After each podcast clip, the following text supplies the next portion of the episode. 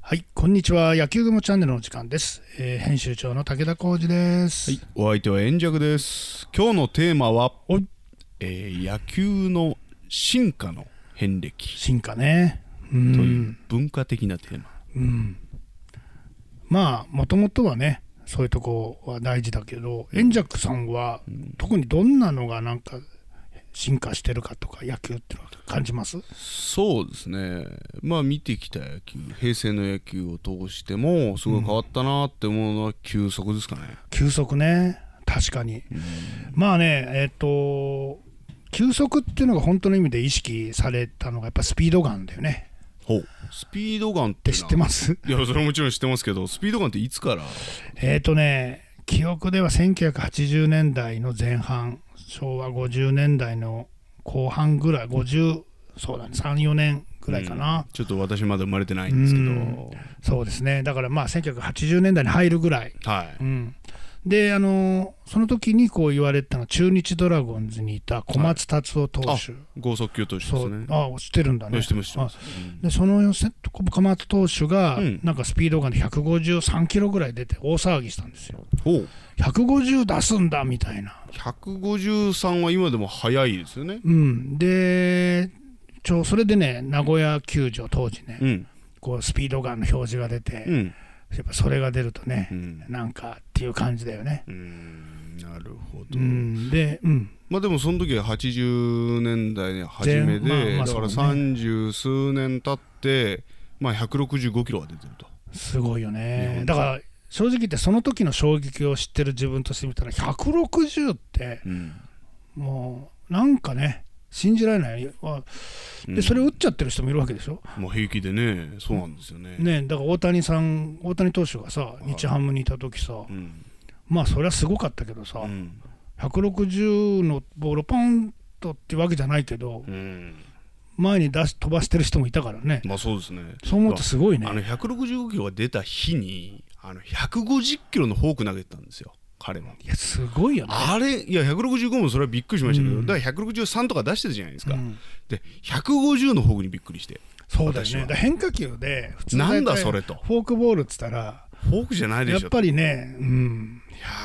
150だって直球で150だってとんでもないだのにから普通はね、こうボールを離れるってからじゃもう振っては遅いっていうか、もう予測をするわけでしょ。それが落ちちゃうんでしょ僕そうそう、だからやっぱり空振りするんだよね。あーそれは打てないですよね、うん、まあそういう意味じゃ、やっぱ球速っていうのは、うんその40年ぐらいの歴史で10キロ上げたと。うんじゃあこれから40年で1 0キロ上がると本当に175キそロのその前になんか180キロ出してたっていうそようなうあ話の国鉄出身の大投手があのわしは180キロ投げたと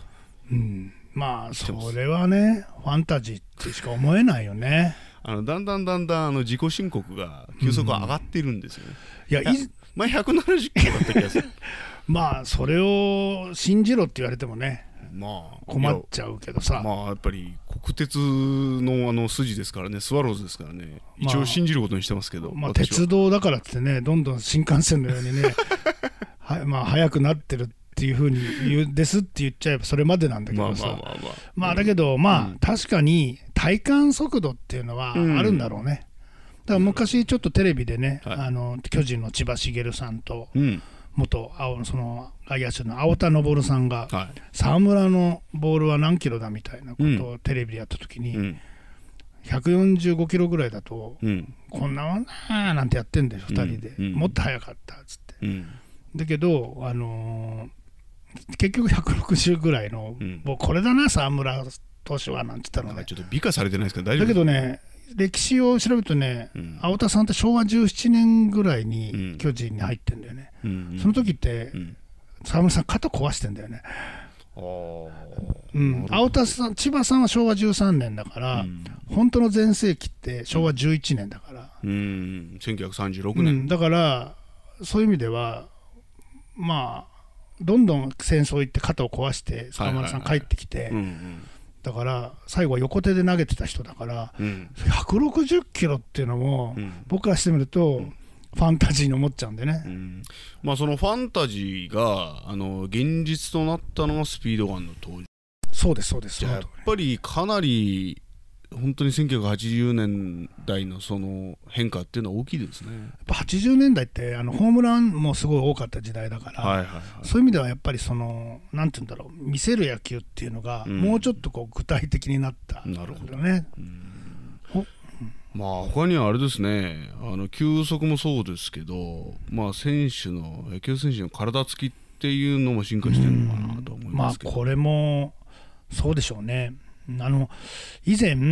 い野球ブックフェアっていうところで東京野球のフェア。あの、やはい僕野球部で出展した時に近年はお茶の水で出展されているというええお茶の水の前の会場で、はい未宿っていうところでねはいヤクルトの元ヤクルトの杉浦はい。さんにお会いし4た番んですよ。そうです4番。はでその方とちょっと立ち話をした時い。に、うん。あのくだらあのー大谷はすごいねって話になって、うんなぜですかって言ったら190センチうん超えたピッチャーっていうのは今までスタルヒンしかいなかったんだよって言われたのねおーだから190以下でん大成した選手だけど190超えてうん日本人で190超えたらダメなんじゃないかっていうのはなんとなくうん。それが大谷によって190という壁を超えたわけですよ。なるほど確かにねあのヤクルトスワローズ宮出という投手がいましたけどあ宮出はいうん190超えてたんですけど、ね、そうだからなんかいつの間にかバターになってましたねだからそういう感じだったんですよ ね。うんなるほどだからアメリカだと2メートルとかいるじゃないですあか。いますいます、うんだけどでそれを思うと昔ちょっとあのベーブ・ルースが日本に来た今から9 80年以上前の85年前ですかねうんの時にベーブ・ルースと当時の日本のキャプテンが握手してる写真があるんですよキャプテン誰ですか久慈二郎さんおう一回ちょっと、うん今度見せるけどさ、はいあのかなりねはいびっくりしてるじゃあこれちょっと写真見てみてほらあーあれですね大人と子供みたいな、でしょうんだからこれ見た時僕久慈二郎さんって野球殿堂入ってるし、うんあの野球雲の4号の表紙になってるわけですよキャッチャーあとして、それで思い出しましたようん、あのちーそうそうちょっとなんていうんですか試合中に亡くなったってそうですそうですうんだからそういう意味ではね、うん握手してる写真がねこういう写真ほうら、んうんこれですね誰って感じでしょいやなんかその辺の人 言い方あれでだけねすごいなんかね手が短く見えるかどうら、んうん見える見えるだから正直言って、うんあのベーブ・ルースの余裕感っていうか、大物感ですねうんうんっていうか余計際立っちゃってんだよねあこんベなーブ・ルースは何センチぐらいなのこれ確かに180センチ台だと思いますよああそれでも、 180う、うんんまああのーまあ大き彼いですよねまあ、そりゃ彼はもう、うんまあ、大きい方だと思うんだけど足が細いからね、はいはいはいうんまあだけどあのそういう意味ではあのベーブ・ルース他にもね当時ルー・ゲリックだとか、うん大きい選手いましたけど、うやっんぱちょっとその当時の戦前の野球選手っていうのは、うんちょっと貧弱に見えるよねだから今の野球選手ってすごいなと思う、なるほどまあ体つきまあやっぱり今あの選手がそういうふうに自分の体であのを使ってえーまあなんていう進化してきた、うん球速とか体つきそうどうでですすかねあと用具ですよね用具、これもねやっぱ進化グラブ、うんボールそうバットうんちなみにあの夏休みのいや博物館野球博物館もそうだけど伝道博物館もそうだけど、うん必ずグローブの作り方とかそういうののイベントをやってるね子供たちはその夏休みのその宿題をやりに野球博物館に行くとまあ伝道博物館ね電動博物館にだから他にもね船橋のね吉沢野球博物館とかもねはいちょっとこの前ちらっと聞いたら、うんそういうグラブのこういう変換とかをうん、やると受ける受けるっていうかまあ非好評だっていう話どうなんですかグラブのその変遷という意味では、やっぱり昔の写真見ると、うんあのーえっとね戦前のやっぱり野球雑誌にグローブの宣伝が出てるわけですはいはいやっぱりチャチいよねジャージーあー、なんかアンパンみたいなあそう、グロあのキャッチャーミットはもう完全にもうなんか顔みたいな大きさで、うん本当にこうボールを抑えるって感じね掴むというよりあーね止め止めるって止めるっていう感じあーなんか昔のやっぱグラウンドデコボコで、うんやっぱりそのバウンドも不規則で、うんだからまずその取るっていうよりはまず止めてからそうなんんするっていうのがあるんでしょグラブの発達によって思い思い切ったプレーができるようになるわけあだから昔は明治日本の場合明治時代でも、うんグラブっていうかグローブを持ってるキャッチャーだけだったとかねはいはいはいだから素手でね、野球をやってたって、それも今と変わらない公式ボールだからね、まあファーストは死にますよね手がねそうです、だから、例えばキャッあの昔の写真見ると、うんキャッチャーも今のバッターボックスよりだいぶ後ろに立ってるんだよね、痛いからでワンバンで取っても大丈夫ねな、あそういうこと、うんかまあ、でだんだんこう近づいていくんで、グラブグローブがこまあう変化球も出ててくるしね。そうそうですよね、あの止めるだけじゃどうにもならないそうそううんでちなみにねあのメジャーでもね、えっとこうプロキャッチャーのプロテクターとか、うんあれね実は20世紀ぐらいからなんですよ、ああそうなんですねニューヨークジャイアンツのキャッチャーがそれをやったっていう話なんだけど、へえうんそれとみんなが非難かっこ悪いとかうんだけどやっぱり安全じゃないですか安全ですねだからヘルメットにしても耳当てとか、今こうねなんかそ顎うでのすよとこにすごいこう、もみあげのでかいのがついてるじゃんああれは集中できるらしいですよああーの視点がこうピッチャーの方に定まってそうだなんかから一回あれつけて草野球やってみたいですよねそうねそれ打てるようになったら面白いですそうよだからそういう意味ではその面白いですよだから確かに突然出てくるんだけど、あれはね、うん今巨人の丸選手がうん去年、去年ぐらいかまあ最近ですよね、うん初めてわーっと広がりましたけどでメジャーもね当たり前のようにうんなってるじゃないですか、だからそこら辺がこう道具っていうのももしかしたらこう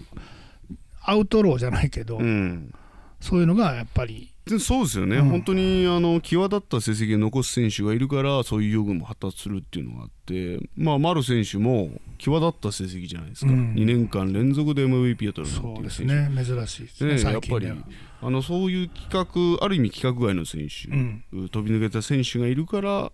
そうある意味それを規制するルールも出てくるそうだからそうそうなんですよだからルールっていうも変換もそうだけど、うん例えば盗塁は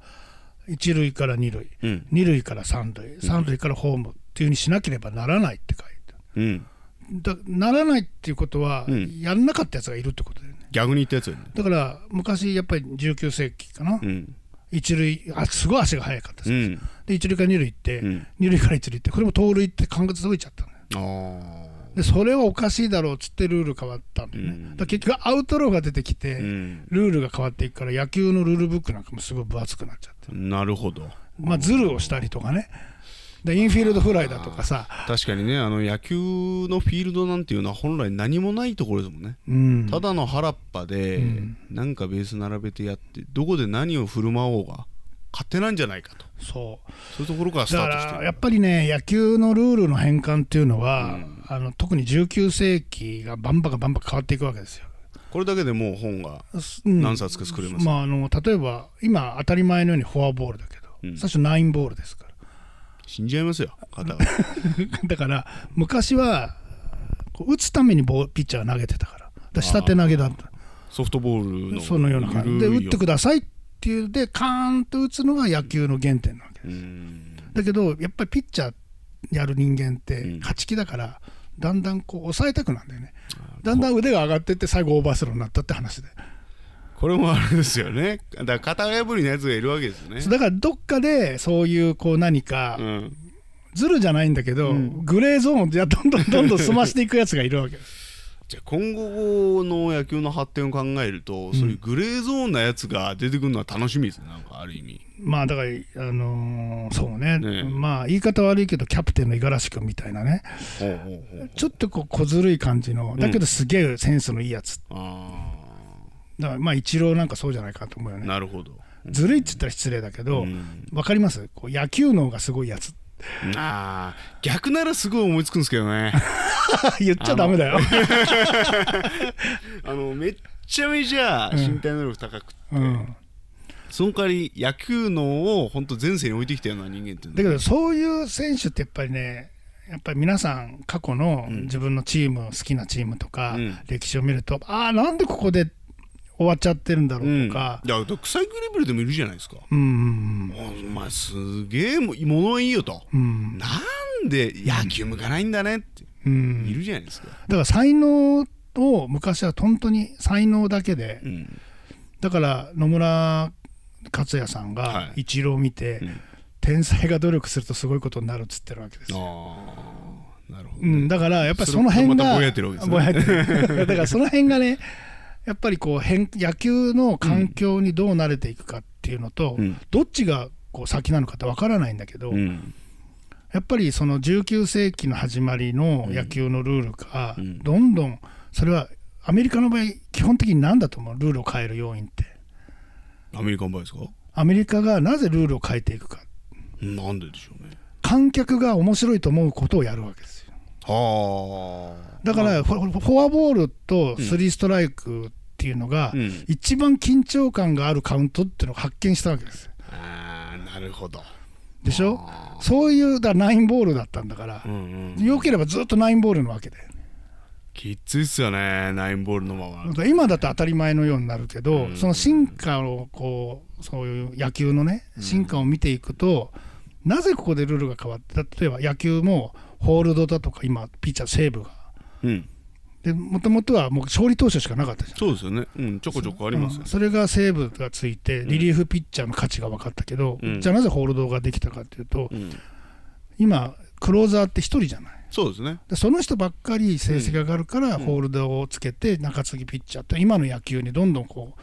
てなるわけね、これもやっぱりだから先発の枠からはみ出た人間がそうですあーそこにいたからで逆にそういうことによっうてん中継ぎってのは先発がダメな人が行くっていう感じだったのが、うんほうその中継ぎがいなかったら今野球はもうダメだっていう時代になってきたじゃないこうはみ出し者がいるとそあれですねうだからそのきっとはみ出し物の中ですげえのが出てきて、これ評価しないとまずいだろうっていう部分うんが、うんそういう進化にもつながったと思うんですよね。うんなるほどうん、ちょっと壮大な話になってきましたよだから面白いんだよ分分なんて言うんだろう変わっていくっていうのうは、んなるほどまあ今日は野球の進化の遍歴そうですね軽くえー、まあなんかまだまだありそうですね触りだけでしたねというはいまあということで、まあ、今日の野球ゴムチャンネルはここで終わりとしますはい、えーチャンネル登録と概要欄にメルマガ登録のリンクがありますのでまだの方は登録よろしくお願いいたしますまた次の動画をお楽しみにしてくださいでは今日はこの辺でさようなら